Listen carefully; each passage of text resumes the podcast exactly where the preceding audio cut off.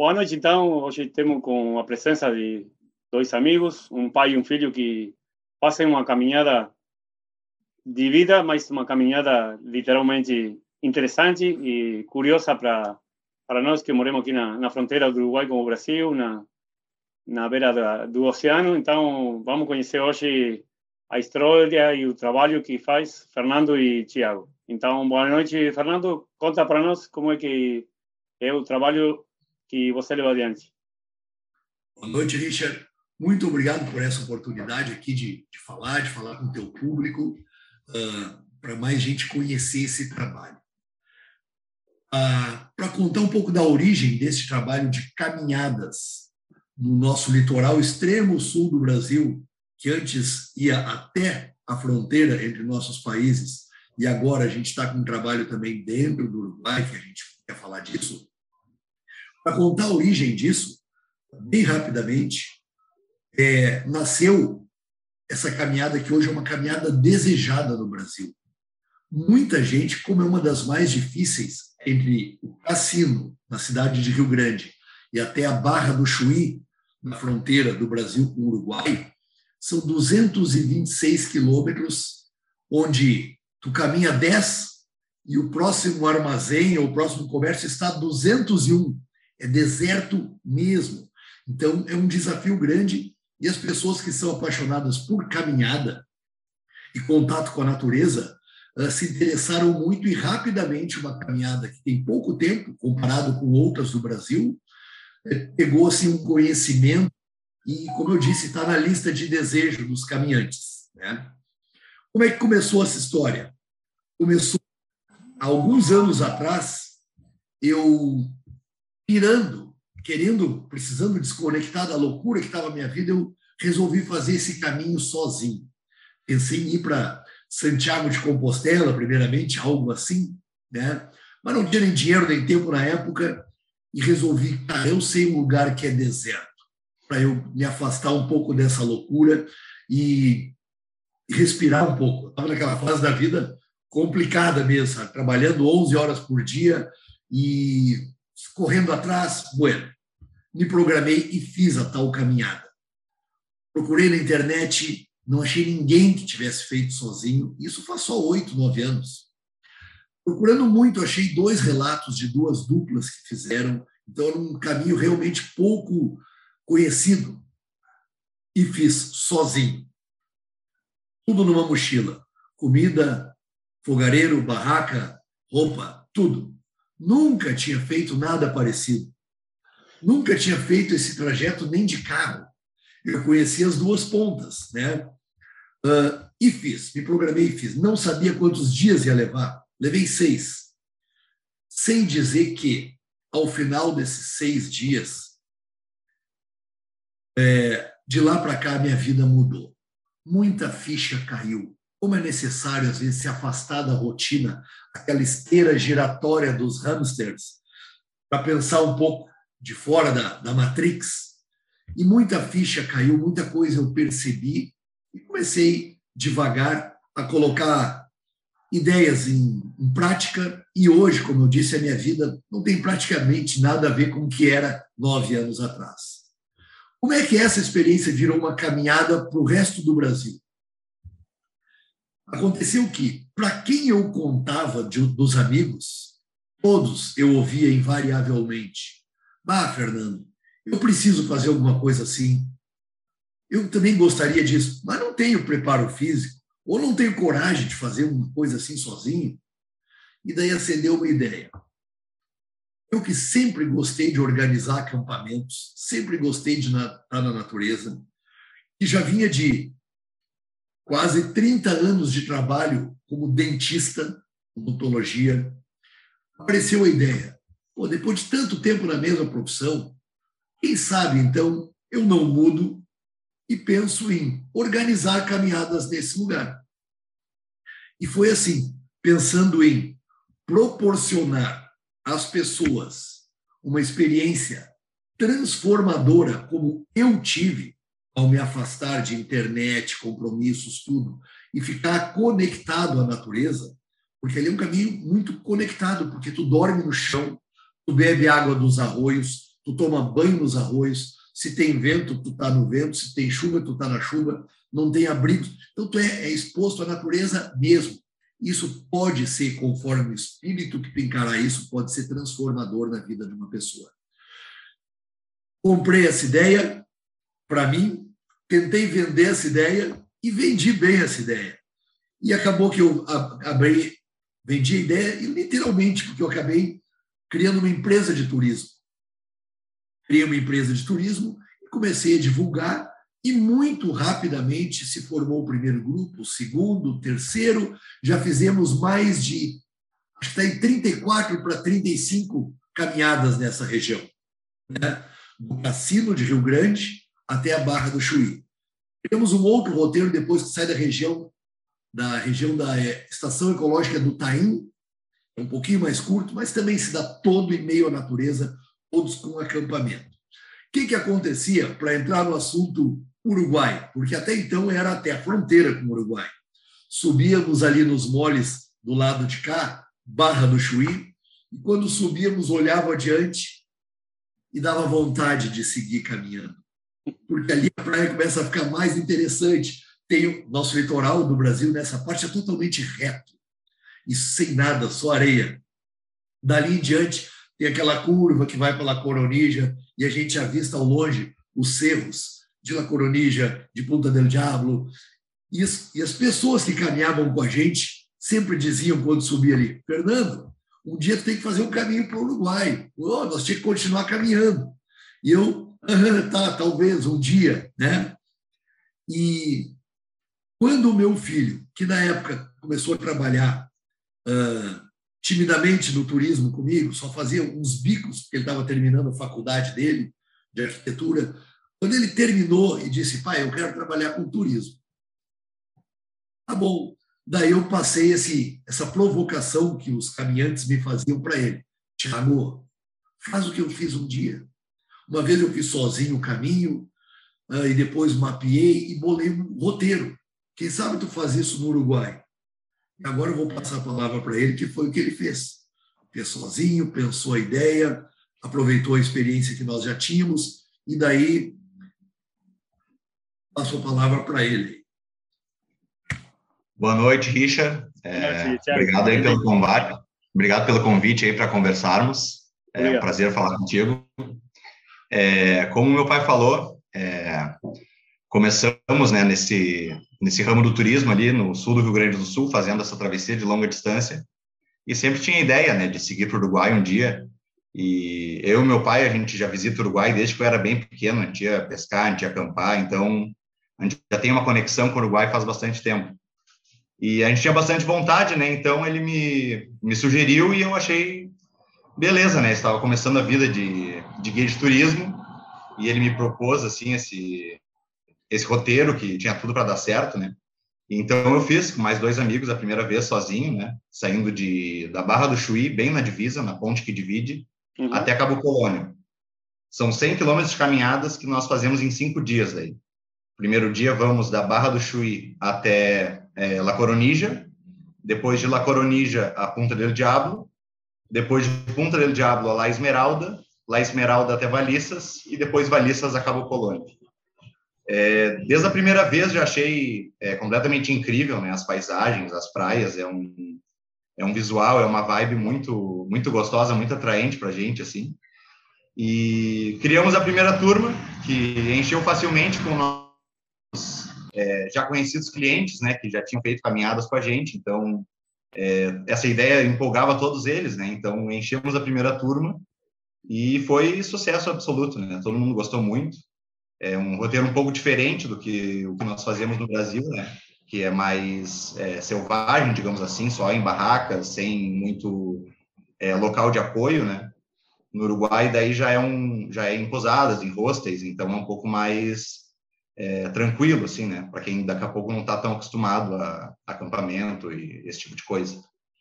Mas então fizemos duas viagens ainda antes da pandemia, é, tínhamos é, uma agenda lotada aí para esse tempo aí que a pandemia nos pegou, que acabamos tendo que ficar afastado do Uruguai, né, por questão de, da fronteira fechada, e agora aos poucos, né, tentando retomar para na semana que vem finalmente voltar ao Uruguai para fazer essa travessia que a gente gosta tanto, é, depois de dois anos ainda. Então, uma pergunta para ti, que já fizeste a caminhada no Uruguai e vais fazer essa caminhada de novo. Como é a questão Sim. da alimentação, da assistência médica? Porque os, os, interessados em participar dessa caminhada têm essas perguntas, né? Como é que se faz se uma pessoa tem alguma dificuldade de saúde, alimentação? Como é esse trabalho de organização? Como funciona? Sim, é, a alimentação ela é toda inclusa no pacote que a gente vende, né? Então, a gente, além dos dois guias que acompanham a turma durante a caminhada, a gente tem mais uma equipe de apoio, que tem um cozinheiro e mais um motorista que dirige um carro para dar caronas para quem eventualmente precisar, né? Ao longo da praia, é, em alguns pontos, é possível a gente chegar de carro até próximo da beira da praia. Caso alguém não se sinta confortável ou tenha algum problema de seguir caminhando, a gente consegue levar essa pessoa de carro até o próximo destino, né? E claro, se qualquer eventualidade médica ou qualquer emergência, é, tem esse carro aí para socorrer, né? Nós vamos andando com rádios, comunicadores, então tanto os guias quanto a equipe de apoio é, estão sempre em contato, né? A alimentação era toda inclusa, a gente fornece o, é, um lanche para trilha, o jantar, o café da manhã, tudo é com a nossa equipe de, de apoio do, da viagem.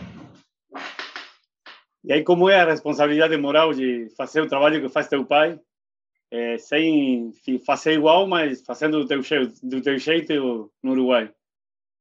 É, sempre aquela coisa, né? Ser filho do dono é um desafio, né? Mas, graças a Deus, o... é um trabalho que eu gosto muito e que eu me identifiquei bastante, então não, não é nada penoso, assim, né? É, cada um tem seu estilo, ele tem um estilo dele, eu tenho um estilo meu, mas agora já, já desenvolvi essa trilha e outras também, onde é, onde eu sou o guia principal, digamos assim, né, que ele não participa. Uhum. Então, acho que, aos, acho que aos poucos essa, é, esse peso, digamos assim, de ser filho do, de ser filho do homem, ele vai ficando uhum. um pouco mais, vai ficando um pouco mais suave, né? A gente vai pegando uma experiência e fica tranquilo daí. Tu acredita que essa, essa caminhada aqui do Uruguai vai continuar, vai perseverar, vai ser de novo em outros anos ou eu acredito como, que sim. Como tem, sido, como tem sido antes da pandemia e depois da pandemia, né? A expectativa é essa. Sim, exatamente, porque nós tínhamos bastante procura, é, tivemos que cancelar turmas aí com é, bastante gente, né? Em questão dessa pandemia. E é uma dos nossos roteiros que nós trabalhamos é um dos mais atrativos por ser uma região turística, né, internacional. Então, o pessoal do resto do Brasil, principalmente de fora do estado do Rio Grande do Sul, que não tem um contato tão grande, é, quando nós falamos como é que é e mostramos fotos da região, eles eles adoram, né? Ficam apaixonados. Então é uma, eu vejo um potencial muito grande nessa nessa caminhada e acho que tende a vir a continuar lotando as turmas e, e seguindo o nosso cronograma aí, né? Tá bom, entenderá que sim, que assim seja. Fernando, me conta como é a passagem pelos arroios que saem na praia quando você faz o caminho dos faróis aqui.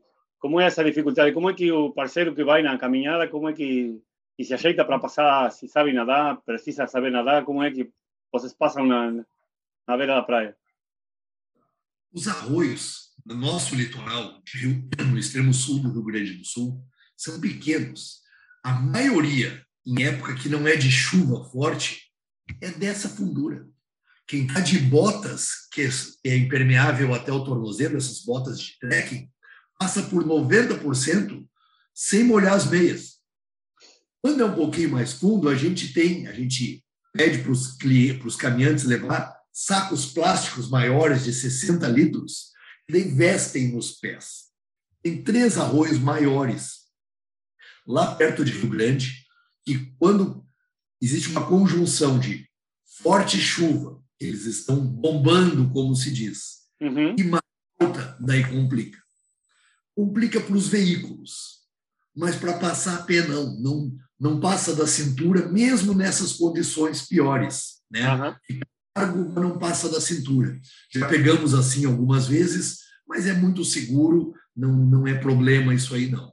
No Uruguai praticamente não tem esses arroios, quando tem é rio mesmo, que daí ou se passa pela ponte Pêncil ali em La Coronija, ou uhum. se contrata como lá em Valissas. Isso. Tá bom, tá bom. Então, para ti, como é que é ser o pai desse menino que está tomando essa iniciativa de continuar isso embora esteja feito a, a faculdade de outra coisa que não tem nada a ver, né? Mas como é para um pai ter um filho que estudou uma coisa, mas está fazendo agora o trabalho que, que ele também faz. Tu, tu és pai também, conheço o teu filho, conheço o trabalho dele, imagino o orgulho que tu tens do trabalho dele, assim como eu tenho do meu filho e da minha filha. A minha filha seguiu minha outra profissão, a de dentista, uhum. e veio agora no rastro da profissão de turismo. Né? É um privilégio muito grande, uma benção muito grande poder colaborar com os dois filhos em duas profissões tão diferentes. É. E eu tenho é orgulho. E o cara pensa assim, ah, o veião né, na, na trilha, e está entrando o guri, ele que é o linha dura.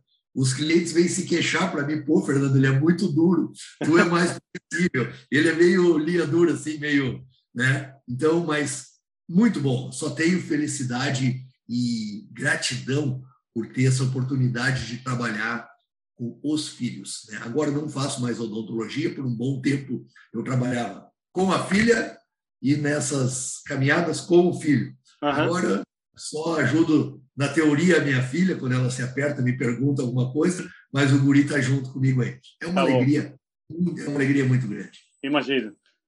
Fernando, essa caminhada tem, além da, da questão espiritual, da questão física, tem a questão ambiental. Me conta como é que vocês fazem com essa com esse olhar, com essa perspectiva do, do meio ambiente, incluso na, na caminhada.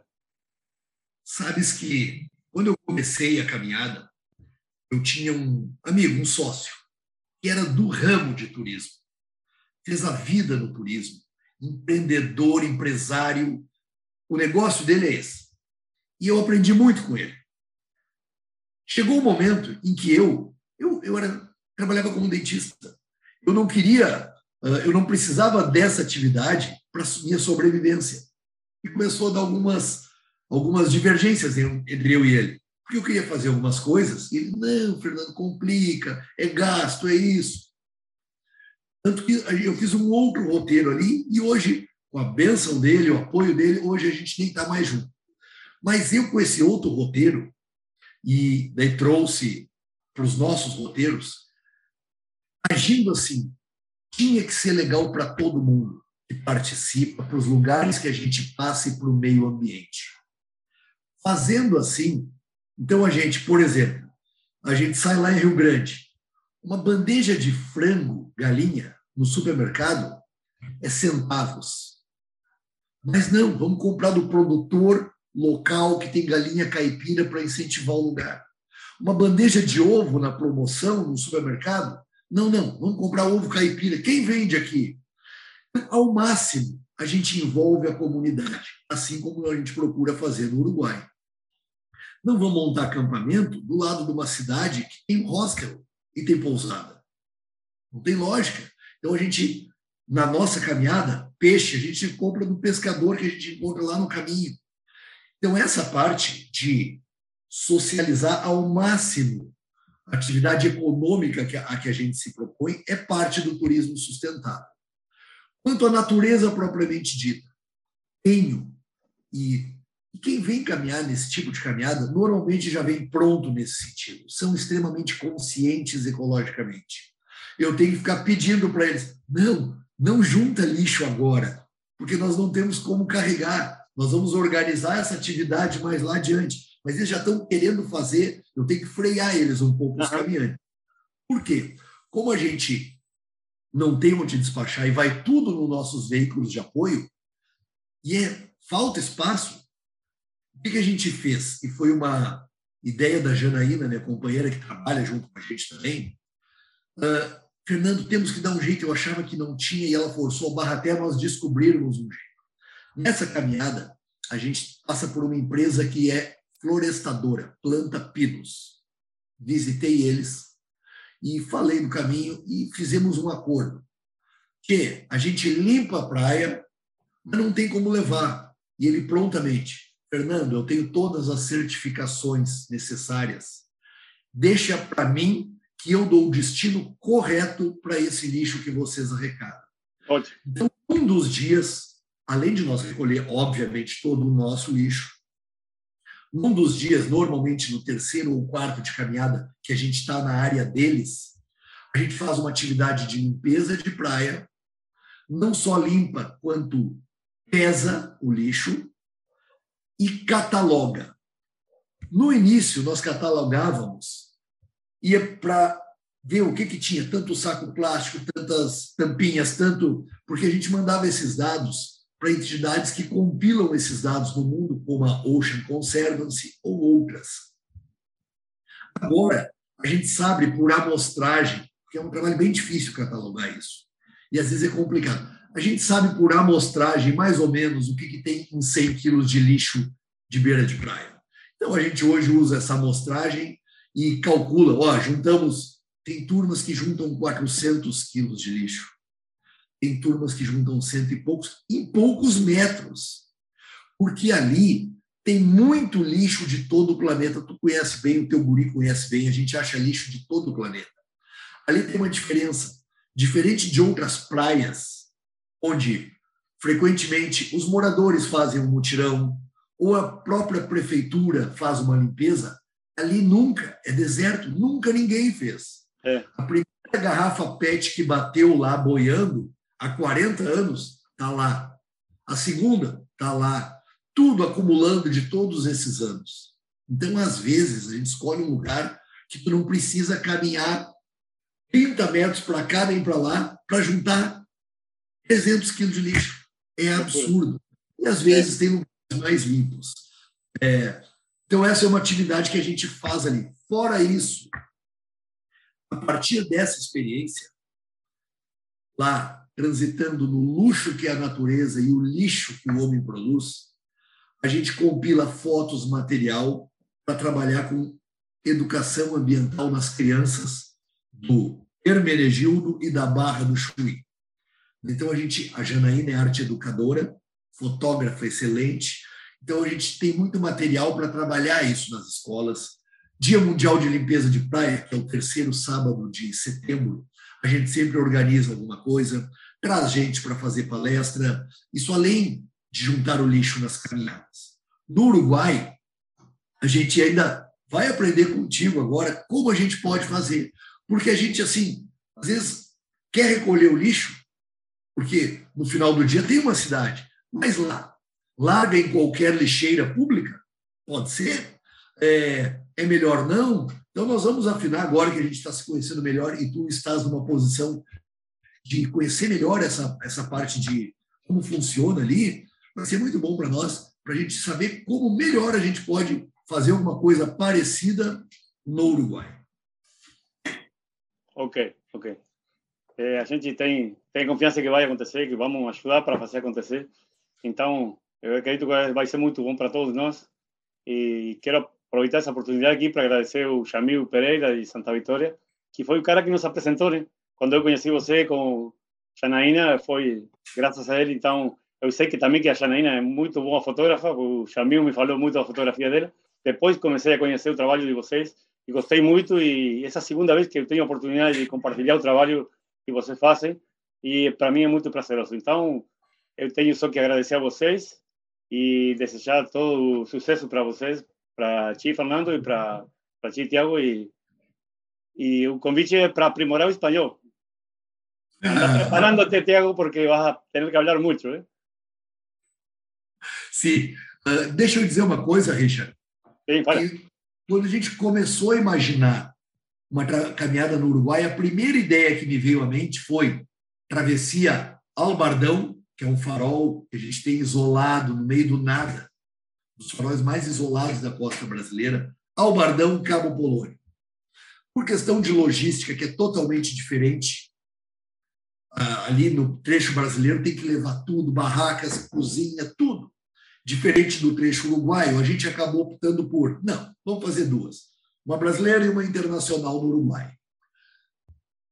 Agora, mas ficou sempre na minha cabeça essa ideia. E agora, conhecendo a turma do Um Solo Mar, do projeto Um Solo Mar, que reuniu uruguaias e brasileiras tentando preservar esse nosso pedaço, nesse nosso Um Solo Mar, verdadeiramente, estou muito pensando, muito a fim de fazer, nem que seja uma, para chamar atenção para esse nosso trecho peculiar de mar aqui do Sul, fazer uma ao Bardão Cabo Polônio. Estou lançando ideia para o universo, para pessoas como tu, que eu sei que são formadores de opinião, e vamos pensar essa ideia, vamos amadurecer e fazer um trabalho bacana para divulgar esse nosso Um Solo Mar para todo o Brasil e todo o Uruguai. Com certeza que sim. Conta para gente como é que fazem para se comunicar com vocês, para participar da caminhada, para se falar com vocês. Como é que a gente faz? Tiago. Nós temos a página do Caminho dos Faróis, né, que é a nossa, o nome da nossa empresa de turismo, no, tanto no Instagram quanto no Facebook. É, Caminho dos Faróis, é, tu consegue encontrar nos dois. É, e temos é, também à disposição o, o e-mail o WhatsApp, que está tá em, tá em, à disposição para contato também, né? É, mas acho que o melhor é pelas redes sociais mesmo, né? Ok, ok. Então é isso. Muito obrigado, Fernando. Muito obrigado, Thiago, por compartilhar conosco essa experiência de vocês. E vamos torcer para que a gente, o povo todo, comece a tomar consciência do meio ambiente, aproveitar a curtir e nessas caminhadas também é, valorizar o meio ambiente que temos, a, nosso, a nossa costa oceânica que temos aqui, que é um solo mar, como tu falava, Fernando, e, e valorizar isso para aprimorar o cuidado do, do, meio ambiente. Obrigado, obrigado, Richard. Estamos juntos aí. Muito obrigado por essa oportunidade. Um abraço para o teu público aí. Muito obrigado, Richard. Foi um prazer conversar contigo. Obrigado. Prazer.